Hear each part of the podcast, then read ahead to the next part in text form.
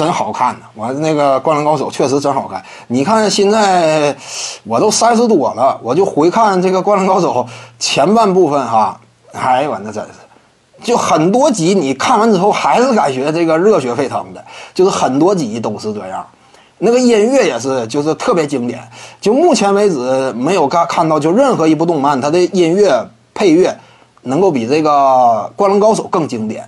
海贼王梅利号那个阶段呢，那个挺经典，但是总体来讲，《灌篮高手》这个契合度是最高的，就是与体育啊，就是这种激情澎湃完全融合到一块儿，真是让人感觉激激情澎湃，这玩意儿真真是好啊！而且这里边具体细节哈，就是也挺写实。你比如说，呃，樱木花道大战那叫什么玩意儿？青田龙彦是不是叫什么青田龙彦？他是柔道柔道队的嘛？你看青田荣彦跟这个樱木花道打，他俩互相之间柔道这个比比拼了一下嘛。上来我记着是那青田荣彦就来了一个背负头，柔道当中典型动作，这属于一击直接就能够取胜的。上来一个背负头，樱木花道大部分后背贴地，这属于什么一本直接出局，写实度挺高。然后后来呢，这个樱木花道继续跟他又抢嘛，他来了一个十字步，就是啪嚓俩脚把卡脖，然后手呢通过这个杠杆原理啊，别到这个。往往下拉伸，就是你那那种情况之下你是动不了的，因为你胳膊你这个支点呢在末端，他卡俩手卡你末端，你这个动不了。来个十字步给他固到当地了。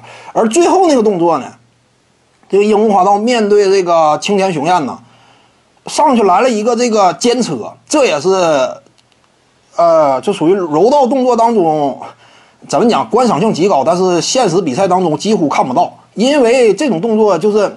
但凡有经验的柔道选手，不可能中这招。上来什么？他俩之间互相之间一对眼儿，樱木花道上去挺急速的，然后上去双手抱这个青田龙彦的大腿，一手扛大腿，一手托他上边这个后脖领子，直接把他给扛起来，往地上一摔，也是后背全着地，一本出局吗？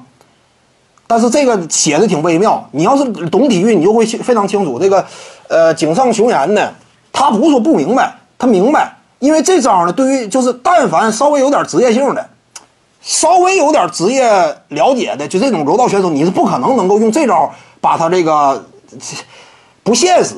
你就算说你劲儿再大，他这玩意儿反抗的招数有很多。你比如说一压低重心，你就不可能能够实现的。一般来说，职业比赛呀，或者说真正是专业级别选手，不存在这种打法，就一个肩车这种特别罕见。但是为什么樱木花道用用出来了？能够说明什么？青田龙彦呢有意让樱木花道感受一下柔道的乐趣，就是我有意让你感受乐趣，这最终这招才能打出来。一个肩车嘛，打得非常漂亮。然后青田龙彦，你看他做起来之后一点都没生气，一点没生气吗？你当时可能感觉啊，他俩樱木花道就是凭借爆发力把对方给击败了，其实没有。一是他用的招式坚车，这个不现实，你打专业选手不现实。这就说明什么？青田龙彦是有意让对方，他起来之后那种神态啊，也是非常平和。呃，说一第一句话什么？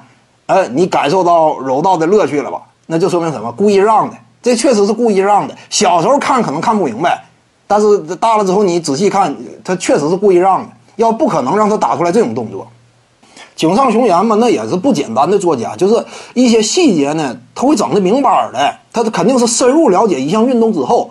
然后才这么写，你这样这是这是有道理的，这都是。徐静宇的八堂表达课在喜马拉雅平台已经同步上线了，各位观众要是有兴趣的话呢，可以点击进入到我的个人主页当中，在专辑页面下您就可以找到它了。